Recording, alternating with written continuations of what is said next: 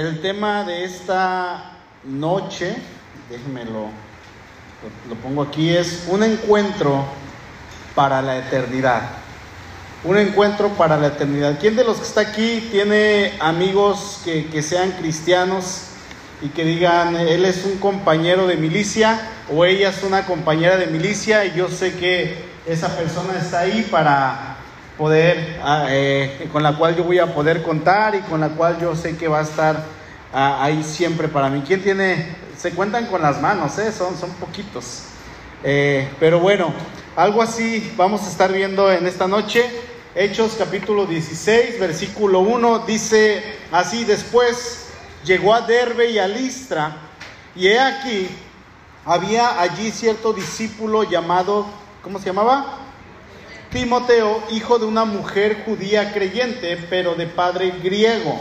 Y daban buen testimonio de él los hermanos que estaban en Listra y en Iconio. Y quiso Pablo que fuese con él, y tomándole, le circuncidó por causa de los judíos que había en aquellos lugares, porque todos sabían que su padre era griego. Eh, eh, esta es la cita que se supone que hoy se tenía que publicar en el devocional, no se publicó por pues ciertas razones, que es la cita que vamos a dejar para el día de mañana para no, no omitir nada del libro de los hechos. Mañana vamos a estar viendo esta porción, pero vamos a estar estudiando aquí a dos personajes. Uno de ellos es el apóstol Pablo y el otro es Timoteo. ¿Alguien sabe y conoce? Creo que, bueno, creo que todos aquí conocemos eh, quién es el apóstol Pablo, pero vamos a, ver en el libro de los Hechos que en su mayor parte, la mayor parte de su vida, el apóstol Pablo se dedicó a compartir el Evangelio en dónde? En todas partes.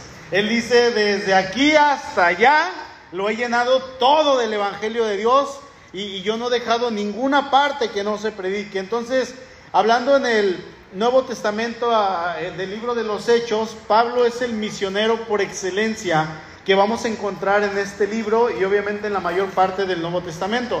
El misionero por excelencia, que, que es el supremo, es nuestro Señor Jesucristo, si podríamos llamarle así. Y yo les hago una pregunta, regresando a Pablo. ¿Quién sabe cuántos viajes misioneros tuvo el apóstol Pablo? ¿Cuántos? ¿No? ¿Quién da más? Que nadie, nadie ha dicho una. ¿Cuántos viajes misioneros tuvo el apóstol Pablo? Tres, muy bien. Ahorita los apuntan para que pasen allá por Supremo. Tres viajes misioneros. Y eh, vimos hace algunos jueves atrás que, que Pablo inició su primer viaje misionero ¿Se acuerdan en dónde lo inicia? En el capítulo 13 del libro de los Hechos. Ahí vamos a encontrar el primer viaje de Pablo. La otra pregunta es, y me gustaría que me respondan, ¿eh? ¿con quién se fue de viaje misionero? Con Bernabé, exactamente. Muy bien. Ahora, en el capítulo 15, versículo 36 al 40, Pablo menciona su segundo, bueno, la Biblia menciona el segundo viaje misionero del apóstol Pablo, un capítulo atrás de, de donde estamos, y precisamente era lo que compartía nuestro hermano William ayer en el devocional. Y, él mencionaba que Pablo y Bernabé, eh, ¿qué pasó con ellos? Tuvieron una discusión, se separan y la discusión no fue una discusión pequeña, fue una discusión realmente grande, a la cual lleva a que estos dos personajes tan importantes se separen el uno del otro y uno se vaya hacia un lugar a hacer misiones y el otro se vaya hacia otro lugar a hacer misiones y el hecho fue porque, ¿se acuerdan? Eh, Bernabé se quería llevar, vamos a ponerlo así, a la fuerza y sobre lo que Pablo estaba diciendo, se quería llevar a Juan Marcos con él.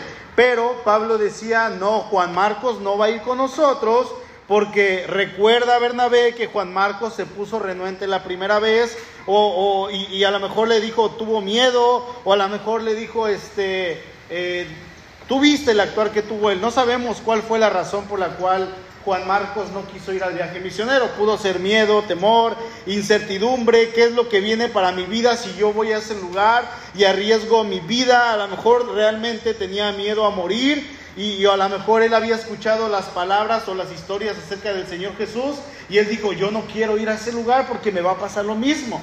Me va a pasar exactamente lo mismo que a mi Señor Jesucristo. Y yo no quiero. El punto es que Juan Marcos no quiso ir con Pablo y Bernabé en el primer viaje misionero. Ahí en Hechos no se menciona, pero ya en el segundo viaje tienen una discusión debido a esto. Entonces ya se van, van a zarpar o van a partir a su segundo viaje. Se acerca Juan Marcos y les dice, ahora sí voy, ahora sí voy con ustedes. Y Pablo le dice, ya no, pues ahora ya no vas, ¿no?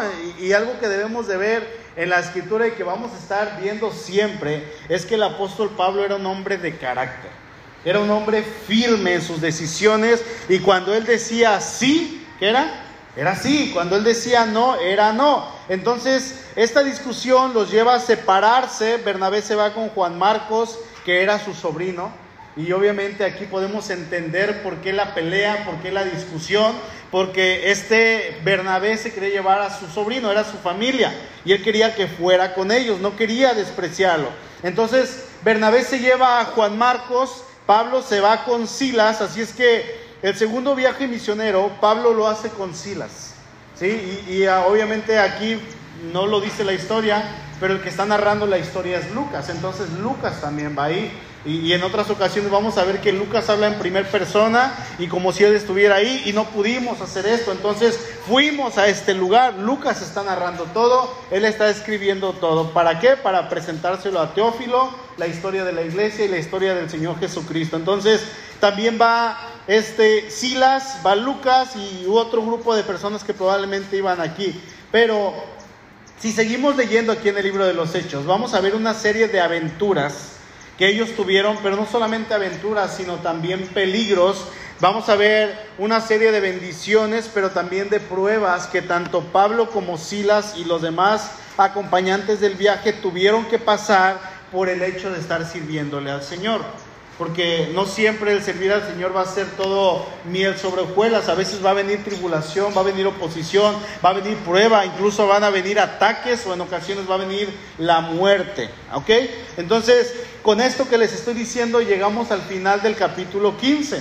Hasta ahí terminamos el capítulo 15 y entramos al capítulo 16 del libro de los Hechos. Dice el versículo 1, después llegó a Derbe y a Listra, y he aquí, había allí cierto discípulo llamado Timoteo, hijo de una mujer judía creyente, pero de padre griego. Llega Pablo a Derbe y a este lugar llamado Distra, Listra, perdón. Habían pasado cinco años desde la última vez que este Pablo había predicado ahí en, en Derbe y en Listra, o sea, no tenía poco tiempo que él había pasado por ahí. Ahora él regresa a este lugar y, obviamente podemos decir que Pablo se alegró en su corazón al regresar a este lugar, ver que la iglesia estaba ahí, que, ellos eh, se habían mantenido y no solamente eso, sino que él conoce a un joven que había crecido en la iglesia y que más adelante este joven había de serle muy querido al apóstol Pablo. Y era muy natural, hermanos, que Pablo de alguna manera, quiero pensar, que él en su corazón estaba buscando a alguien que tomara el lugar de Juan Marcos.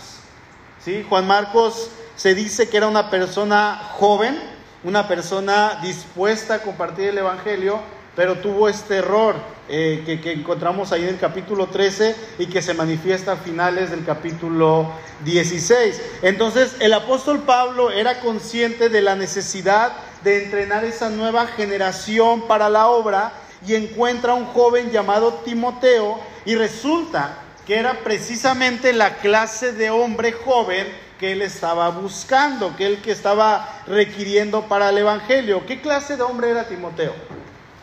¿Qué clase de hombre?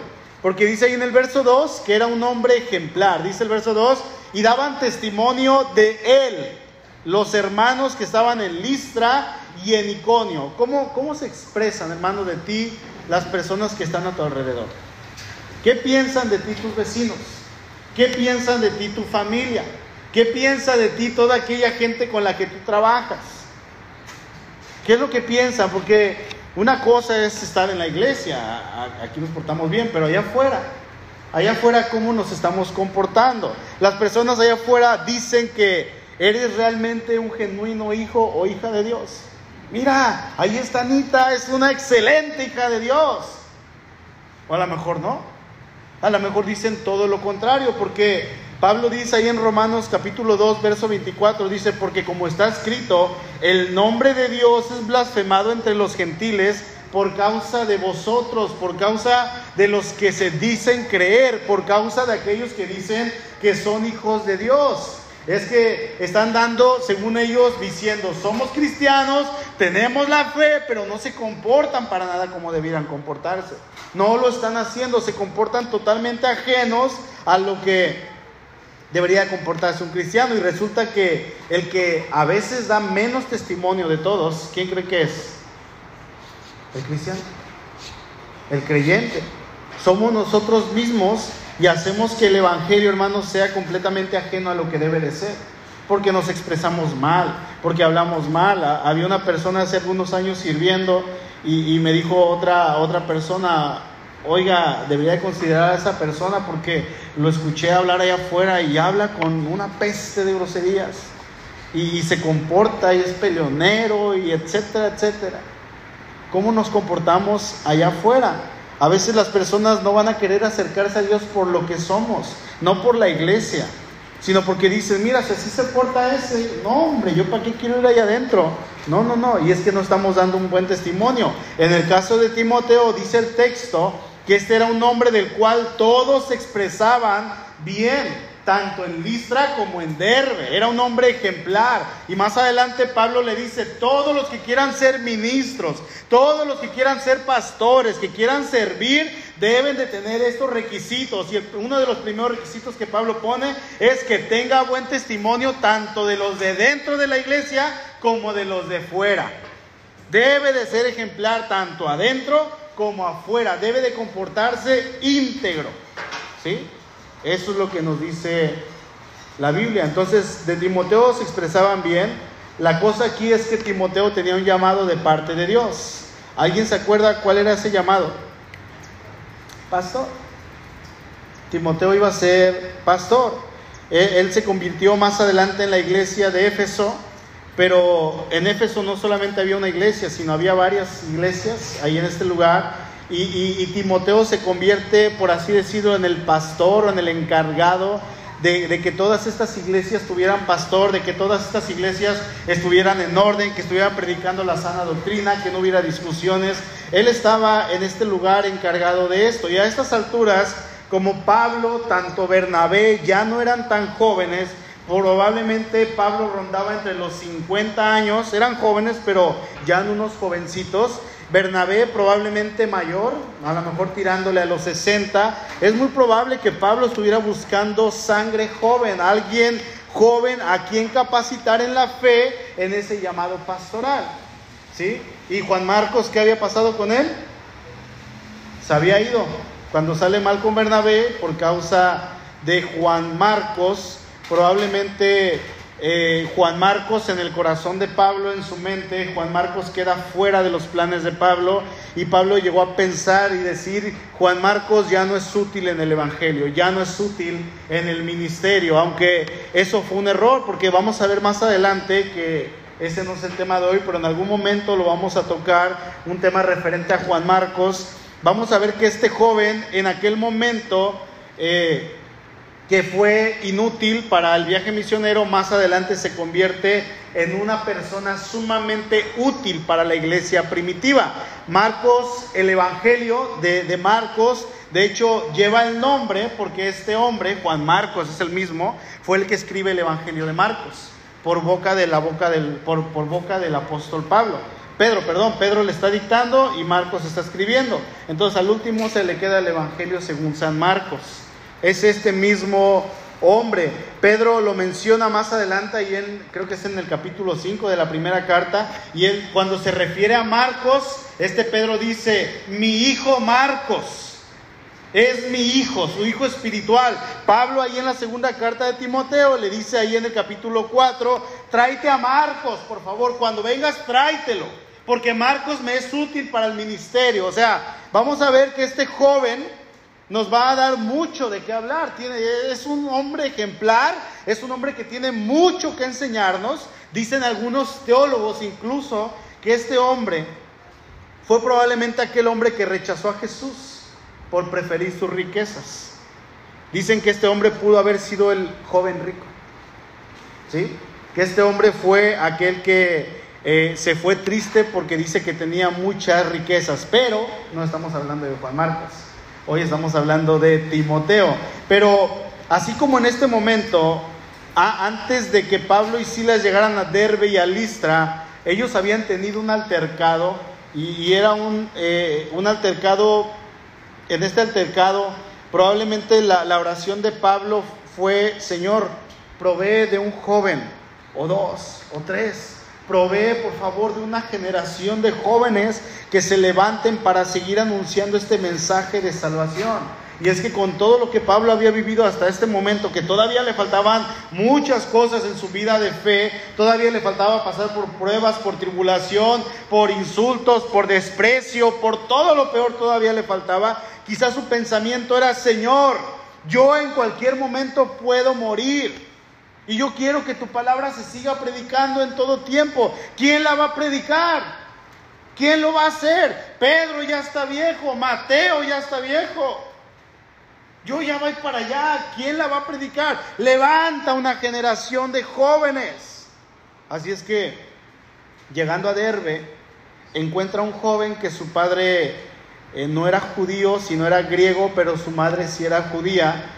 Un yugo desigual en cuanto a creencias, en cuanto a la religión pero para la mamá de Timoteo, que se había criado como judía desde su nacimiento, que era judía desde su nacimiento, que había llevado las tradiciones de sus padres y de su pueblo, ella no dejó que eso fuera algo que se interpusiera entre su, hijo y ella y su padre griego. Ella dijo, no, yo voy a tener la intención de enseñar a mi hijo a que él conozca de nuestro Dios, que él conozca de Jehová, que él sepa quién es mi Dios. Yo lo voy a instruir en cuanto a la fe. Yo voy a hacer eso.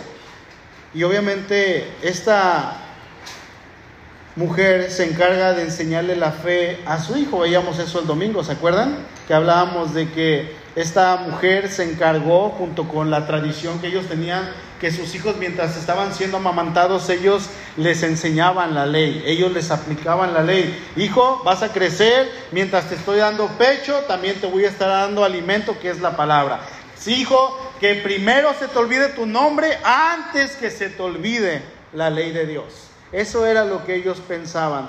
Por eso Pablo le dice ahí en Timoteo en la segunda carta, segunda de Timoteo 3:15, y que desde niñez le dice, has sabido las sagradas escrituras, las cuales te pueden hacer sabio para la salvación por la fe en Cristo Jesús. Pablo sabía que la sangre judía corría por las, por las venas de Timoteo su madre se iba a encargar de llevarlo al conocimiento de la verdad. Y más siendo creyente, más conociendo a Dios. Y vaya, hermanos, que estas enseñanzas dieron fruto. No, no, no se echaron al aire, no se echaron en saco roto. No debemos olvidar jamás el hecho de que lo que estamos haciendo con nuestros hijos va a rendir, va a dar fruto. Sí, lo que estamos haciendo con ellos desde pequeño va a dar fruto. No nos cansemos de seguir instruyendo a nuestra descendencia en los caminos del Señor y no dejemos de hacer la obra en todo tiempo. Vamos a enseñarles, vamos a aplicarle la escritura. Señor, yo quiero que Él aprenda tu obra, yo quiero que Él aprenda la fe, yo quiero que Él aprenda la salvación. Nosotros hagamos lo que hagamos y, y tengamos ahora sí que problemas o no, que nuestro eh, propósito sea enseñarle a nuestros hijos todo lo que podamos y del resto se encarga el Señor. La salvación no nos pertenece a nosotros, no depende de nosotros. Si dependiera de mí, yo ya hubiera heredado la salvación a mi hija, pero ella necesita conocer a Cristo. ¿Sí? Se sabe algunos versículos, se sabe algunos cantos, pero necesita conocer a Cristo. Sí, al igual que los pequeños. De mi parte, yo voy a hacer todo lo posible para que ella conozca y el Señor va a hacer su otra parte, que es la más importante, el convencerla de su pecado para que ella confiese a Cristo como su Señor. Amén. Entonces, Pablo tiene un encuentro con Timoteo. Pienso probablemente que cuando lo vio fue un flechazo de una unión de amor fraternal como de un padre hacia un hijo. Y de hecho, así lo veía Pablo a Timoteo. Él dice, tú eres mi hijo en la fe. Pablo decía, Timoteo es mi hijo. Y de ahí quizá eh, en ese momento que Pablo llega a Derbe, Probablemente Pablo nunca pensó que de ahí surgiría una amistad y una relación tan hermosa que iba a permanecer hasta el final, que iba a avanzar hasta los últimos momentos de la vida de Pablo. Quizá en algún momento Timoteo le llamó a Pablo y le dijo, tú eres mi papá, mi papá espiritual, tú me has enseñado todo en cuanto a la fe, tú me has hecho este hombre que soy, tú me has guiado, Pablo. Gracias porque para mí tú eres un padre. Probablemente Timoteo le dijo esto en algún momento. ¿sí? Vamos al versículo 3. Dice, quiso Pablo que éste fuese con él, que Timoteo se fuese con él, y tomándole le circuncidó por causa de los judíos que había en aquellos lugares, porque todos sabían que su padre era griego. Dice la nueva versión internacional. Así que Pablo decidió llevárselo. ¿Lo ve? Lo, analiza, lo checa que tiene buen testimonio, es un hombre de Dios, es un hombre de fe, es un hombre que conoce las escrituras, es un hombre manso, es un hombre que, que está dispuesto a someterse, pero también a aprender, es alguien en quien Pablo puede descansar más adelante y dice, así es que Pablo decidió llevárselo. Por causa de los judíos que vivían en aquella región, lo circuncidó, pues todos sabían que su padre era griego. Pablo ve todo lo que hay en Timoteo, virtudes, y pone los ojos en él y lo elige entre sus colaboradores. ¿Sí o no? Qué bendición para Timoteo. Lo elige entre sus colaboradores, pero surgía una dificultad, la de que siendo hijo de mujer judía y estando circunciso, eh, en ese momento al llegar a este lugar hubiera sido considerado como una apóstata entre los judíos y toda relación en este lugar iba a resultar imposible, no iba a ser posible llegar a predicar el Evangelio. Obviamente esto era algo que a Pablo no le agradaba al tener que circuncidarlo, porque Pablo era un hombre que siempre en su predicación, a pesar de que se había enojado con los judíos y cuando se acuerdan cuando estaba predicando y que ellos rechazan el Evangelio y dice, pues allá ustedes. Yo me voy a los gentiles, vámonos Bernabé. Y se lleva a Bernabé. Si no quieren, pues adelante, no quieran el Evangelio. Y él se va, pero a pesar de esto, siempre su prioridad era predicar a los judíos, porque dice, de los judíos viene la salvación. Y él tenía bien claro esto. Entonces, él quería siempre, donde quiera que pasaba, aprovechaba, y si había judíos, les predicaba a los judíos. Entonces, ¿Cómo Pablo iba a dirigirse a los judíos? Bueno, él tenía que hablarles en su idioma. Él tenía que hablarles de una manera religiosa. Y como va con este Timoteo, y dice que Timoteo no estaba circuncidado porque su padre era griego, recordemos que los niños se circuncidaban a los ocho años. Probablemente la mamá de Timoteo tuvo un problema grande y le decía, ándale viejo, vamos a circuncidarlo, es la religión de mis papás por favor. Y su esposo le decía, no, no lo voy a hacer, eso es abominación para nosotros. Ándale, por favor. Y pasaron los ocho días y ya no lo hizo. Ya no lo hizo. Timoteo creció y creció como una persona incircuncisa siendo judío. Esto era un problema grande. Era un problema realmente grande. Entonces, como Pablo todavía tenía que dirigirse con los judíos, lo que él hace, dice ahí el texto, es que lo circuncidó a causa de los judíos que había en aquellos lugares. O sea, dice ahí en el verso 3. Ahora, ¿e-, ¿era pecado o es pecado circuncidar a alguien? ¿Qué no, no se supone que la circuncisión ya no vale nada? Dice ahí en Gálatas 5, 6, porque en Cristo Jesús ni la circuncisión vale algo, vale algo, ni la incircuncisión, sino la fe que obra por el amor. Entonces, ¿por qué Pablo lo hizo? ¿Por qué Pablo se dio ante estas personas? Dice el texto ahí en el verso 3, a causa de los judíos que había en aquellos lugares. Pero que no había más judíos en todas partes donde Pablo iba a predicar el Evangelio. ¿Qué, qué, qué no dice la escritura en todo tiempo que Pablo en el primer lugar donde iba y se paraba a predicar y a enseñar y a debatir eran las sinagogas donde estaba lleno de judíos? Sí, ¿por qué lo hizo aquí? Dice por causa de los judíos religiosos. Recordemos que para ellos la circuncisión es la señal del pacto. Y si había un judío que no estaba circuncidado, para un judío era algo despreciativo, era algo que no valía, era un perro, era un gentil, era alguien que valía cero, para ellos era un forastero y no era digno de hablarle, no, no le hablen. Es judío, ¿por qué no está circuncidado? Porque era la prueba que ellos tenían. Si alguien decía, yo soy judío, muéstrame tu circuncisión, y la persona mostraba la circuncisión, hermano, bienvenido, y lo aceptaba. Pero si no tenía la circuncisión, era una persona eh, gentil, y un gentil para ellos era un perro. Era una persona que no valía, no le hablen, no es digno, ¿sí? Entonces, en este lugar Pablo observa que hay mucho religioso, hay mucha religión, mucha devoción a la ley de Moisés y Pablo se da cuenta de que los maestros religiosos no los iban a recibir si Timoteo no estaba circuncidado. No los iban a recibir. Podría quizá ser el mismo demonio, ¿sí? Pero si estaba circuncidado, pásale, hermano. ¿Sí?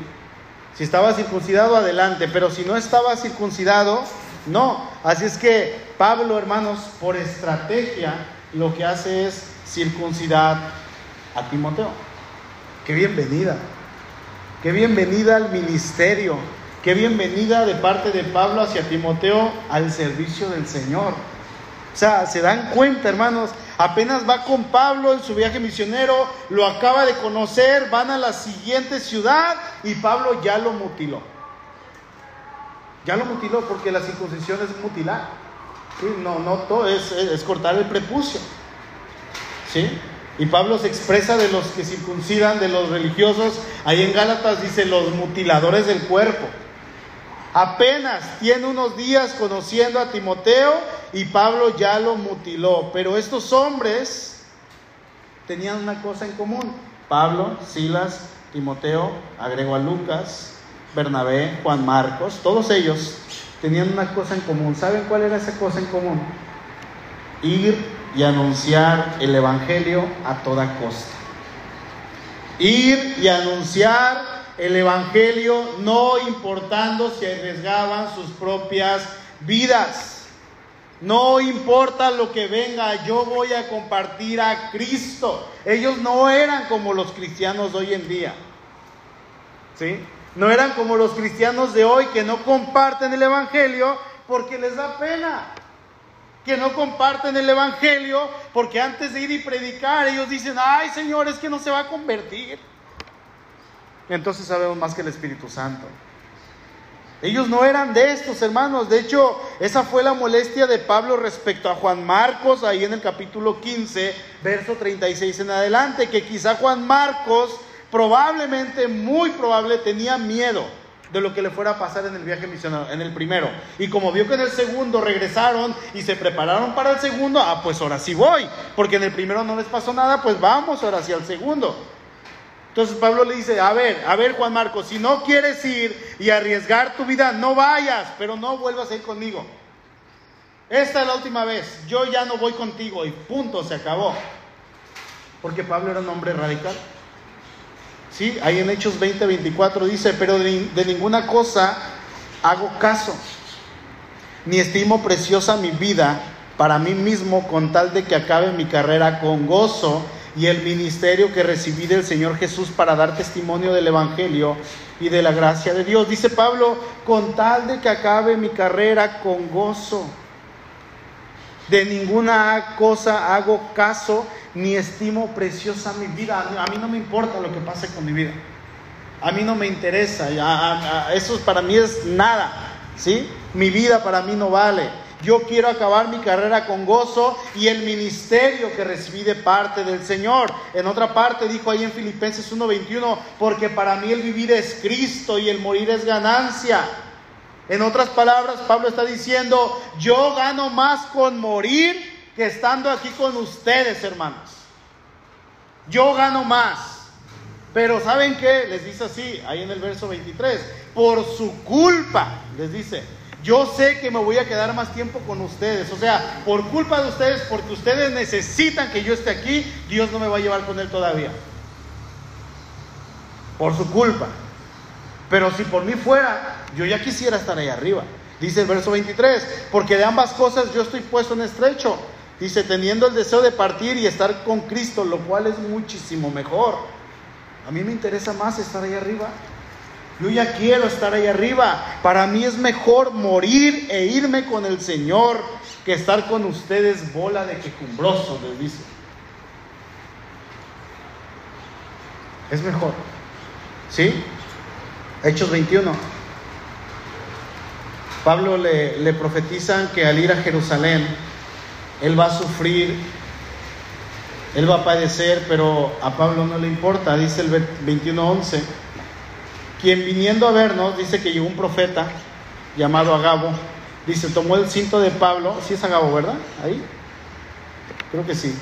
Dice, quien viniendo a vernos tomó el cinto de Pablo y atándose los pies y las manos, dijo, esto dice el Espíritu Santo, así atarán los judíos en Jerusalén al varón de quien es este cinto y le entregarán en manos de los gentiles. Al oír esto, le rogamos nosotros a Pablo y los de aquel lugar, Pablo, no subas a Jerusalén, por favor. Entonces Pablo respondió, ¿qué hacen llorando y quebrantándome el corazón? Porque yo estoy dispuesto no solo a ser atado, mas aún a morir en Jerusalén por el nombre del Señor Jesús. Y como como no le pudimos persuadir, desistimos diciendo, hágase la voluntad del Señor.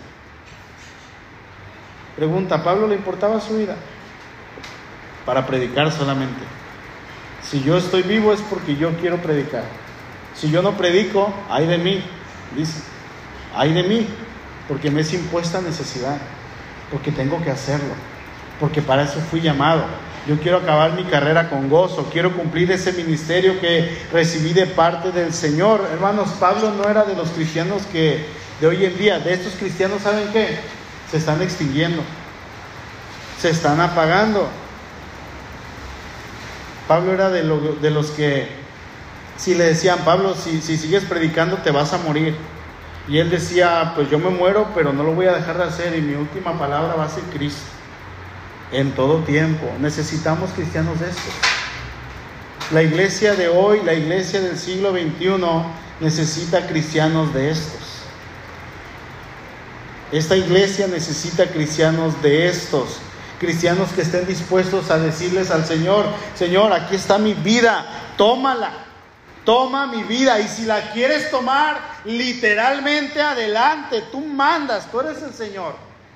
Aquí está, Señor pero le, tenemos tanto miedo a la muerte. Tememos el qué dirán. Tememos el perder a nuestras amistades allá afuera. Le tememos tanto a que nos golpeen por causa de Cristo cuando antes muchos de los que están aquí probablemente se andaban golpeando en los bares o allá en las esquinas o con los vecinos. Pero ahora en Cristo no quiero que me golpeen por causa de Cristo. Pero antes no me importaba. Sí, Pablo era de estos hermanos cristianos genuinos, Bernabé era de estos cristianos genuinos, Silas era de estos cristianos genuinos, Timoteo, que apenas iba empezando ese llamado ministerial, era de esto, Señor, aquí está mi vida y si me van a cortar y van a meter cuchillo adelante, aquí está mi cuerpo, es para ti, es tuyo. Yo te lo entregué hace mucho tiempo cuando te dije, aquí está mi vida, aquí está, tómala. Que venga lo que venga, no me importa. Y Pablo lo circuncida. Ahora, ahí estaba Lucas, doctor. Pero eran doctores como los de hoy en día. No sé si la anestesia era aprieta aquí y muerda esto fuerte. Porque no había un anestesiólogo. ¿sí? No, no, no iba a estar en una sala fina de hospital. Probablemente es que lo hayan circuncidado ahí en el cuarto de la casa de algún hermano. Y con trapos secaron todo y aguántate Timoteo y espérate a sanar unos días. Porque así es como era. ¿Y todo para qué? Para poder ir y compartir el Evangelio ahora junto a su nuevo tutor, junto a su nuevo maestro. Entonces, Hermano, la pregunta es, ¿podríamos circuncidarnos hoy nosotros? Pues sí, el varón sí, pero no para ganar la salvación. No, no, no es para eso. Hay hombres que lo hacen ya en edad adulta porque dicen que es más higiénico, lo hacen por higiene, o hay hombres que lo hacen por algún problema de salud, pero obviamente no es para salvación. Entonces, la circuncisión no se opone. Fíjense, ahí en el capítulo 15, no sé si estuvieron leyendo el devocional, pero en esta semana que pasó, en el capítulo 15, estuvimos viendo el concilio en Jerusalén. Y una de las cosas que se hablaba en el concilio era, no se circunciden, no es necesario, pero aquí Pablo circuncida a Timoteo. Aquí la cosa es que esto no se opone, no, no, no se opone, no es pecado. Ahí en Gálatas capítulo 2, Pablo ahora está teniendo otra discusión con algunos líderes religiosos y ahí Pablo no permite que su otro hijo en la fe, Tito, se le circuncide, porque probablemente ahí no estaba la necesidad de hacerlo. ¿Sí? Dice Gálatas 2.3, más ni a un Tito que estaba conmigo, con todo y ser griego, fue obligado a circuncidarse. Y esto a pesar de los falsos hermanos introducidos a escondidas que entraban para espiar nuestra libertad que tenemos en Cristo para reducirnos a esclavitud, a los cuales ni por un momento, fíjense, aquí Pablo dice, accedimos a no someternos. ¿Qué se circuncida Tito? ¿Es griego? No, ¿Y por qué con Timoteo sí? Ahorita lo vamos a ver. Dice, para que la verdad del Evangelio permaneciese con vosotros. Entonces aquí la situación es completamente diferente. Y, y, Pablo no permite que Tito sea circuncidado, pero acá era necesario. Y Pablo le dijo a Timoteo, yo quiero pensar que habló con él y, y lo jaló y habló con él aparte y le dijo, mira Timoteo, te va a doler. Mira, es algo pasajero, pero va, cuando hagas esto vamos a poder entrar con ellos. Vamos a tener libre entrada. Ellos te van a decir, hermano en la fe, bienvenido, hermano en la ley. Adelante, pásale. Y es ahí donde vamos a soltar el Evangelio. Y Pablo probablemente estaba hablando con él y hablándole. Y Timoteo le dijo, pues adelante, hazlo. Aquí está mi vida. A lo mejor el otro queriéndole suavizar las cosas y diciéndole cómo iba a ser y el otro, pues aquí está mi vida, que ya, ya te tardaste. Adelante, hazlo Pablo. Aquí estoy, no me importa lo que venga. Yo estoy dispuesto no solo a esto, sino hasta la muerte. ¿Sí? Primera de Corintios, capítulo 9. Busquen este ya para terminar.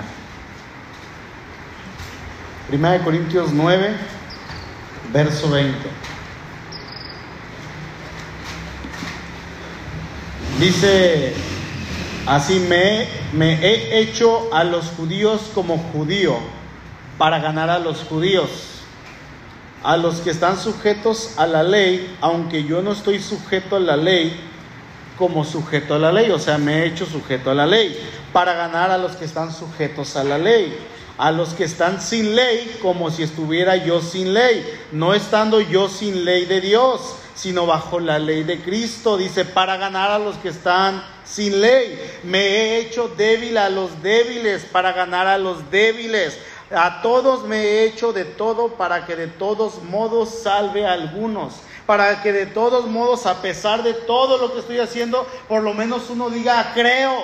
Por lo menos uno diga, Cristo es mi Señor. Y con ese yo me voy a dar, dice Pablo. Así es que haga lo que tenga que hacer y todo lo necesario yo lo voy a hacer para que las personas escuchen que él estaba predicando a Cristo, que él estaba anunciando la salvación única y exclusivamente a través de Cristo. Él se hacía de todo a todos para que, como él dice, para salvar a los que están así, para salvar a los que están así, para salvar a los que están pasando por esta situación. Y dice el verso 23, y esto lo hago por causa del Evangelio, para hacerme copartícipe de él. Pregunta, hermano, ¿Qué estamos haciendo para ir y anunciar el Evangelio? ¿Qué estamos haciendo? Quizá no, no a la manera en que Pablo y Timoteo o Silas o Bernabé o Juan Marcos lo hicieron, pero ¿qué estamos haciendo? ¿Qué estamos haciendo? Nos hemos propuesto el hablarle por lo menos a una persona de Cristo a la semana ¿Se imagina cuántas personas abarcaría en un año? 52. Si le habla a una persona diferente por semana, no, no diario, por semana, usted está hablando a final de año 52 personas de Cristo. Y créame, a lo mejor al principio no le va a salir bien. Y se va a poner nervioso. Y va a tartamudear. Pero ya en la semana 23, a la persona 23, en la semana 35 va a ir mejorando. En la semana 47 usted ya lo va a hacer con más facilidad. Y en la semana 52, que es un año, usted va a hablar de una manera fluida del Evangelio. Pero si no empieza hoy, no, no se vaya a esperar hasta enero para empezar el año bien. ¿Por qué no empezamos hoy? Hablarle acerca de Cristo a las personas. Hay mucho trabajo, hay mucha necesidad allá afuera y es necesario que usted y yo vayamos y anunciemos este mensaje de salvación. Y saben que el Señor se va a ir encargando acorde a nuestro compromiso que tengamos con Él de irnos llevando cada vez más y más a compartir el, el Evangelio. ¿Se imagina usted hablándole algún día al presidente de la República? no, ¿cómo crees? Bueno, Pablo no se lo imaginaba. Y él cumplió. Y dice que se convirtió, lo bautizaron, dice, y enseguida predicaba a Cristo. ¿En dónde? En las calles, en las sinagogas, enseñándoles en los, en los pequeños templos chiquititos donde se reunían. Y ellos, él, iba y les hablaba de Cristo. Pero el Señor dijo, este va a hablar ante los reyes, gobernadores, y más adelante lo tenemos hablando a reyes, a gobernadores, y al último apeló al César. Él no se imaginaba, pero él comenzó y no paró, y no paró, y no paró, y él comenzó, hermanos, hasta el final. Y, y saben que Timoteo se fue con Pablo con el mismo propósito, y vaya ejemplo que tenemos de este joven que en su tiempo, junto con estos hombres de Dios, cambiaron el mundo hicieron cosas extraordinarias con otros cristianos que dijeron, Señor, estamos aquí, enos aquí, aquí está mi vida, tómala. Tómala Dios, aquí estoy. Y Pablo, cuando llega a este lugar, él tiene un encuentro con este amigo suyo al que iba a llamar hijo, que le iba a estar acompañando hasta el fin de sus días. Necesitamos alguien también. Oren, Oren por una persona, Señor, yo no tengo amigos. Bueno, hay mucha gente en la iglesia. Oren por una persona con la cual ustedes puedan platicar, con la cual ustedes puedan desahogarse, ¿sí? Con la cual ustedes puedan decir, tengo este problema. A veces con el pastor no se animan, les da miedo. Pero hay hermanos y hay hermanas que pueden ser de bendición. Timoteo encontró a su Pablo y Pablo encontró a su hijo Timoteo. Y juntos cambiaron el mundo porque hicieron lo que tenían que hacer. ¿Y nosotros? ¿Oramos?